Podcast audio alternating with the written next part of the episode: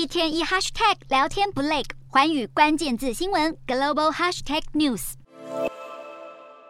日本东京的丰州市场五日拍卖出了今年第一条黑尾鱼。这条黑尾鱼是由青森县的渔民捕获，得标价大约是八百三十五万台币，创下了疫情发生以来的新高价。得标者是东京的餐厅银座小野寺寿司店。二零一九年时，新年第一条黑尾鱼曾经创下了七千七百多万台币的天价。二零二零年时也有四千四百七十万台币，但新冠疫情发生后，二零二一年的得标价只剩下四百七十万台币，二零二二年甚至跌到了不到四百万台币。今年价格的大幅回升，或许也象征了日本走出疫情的新气象。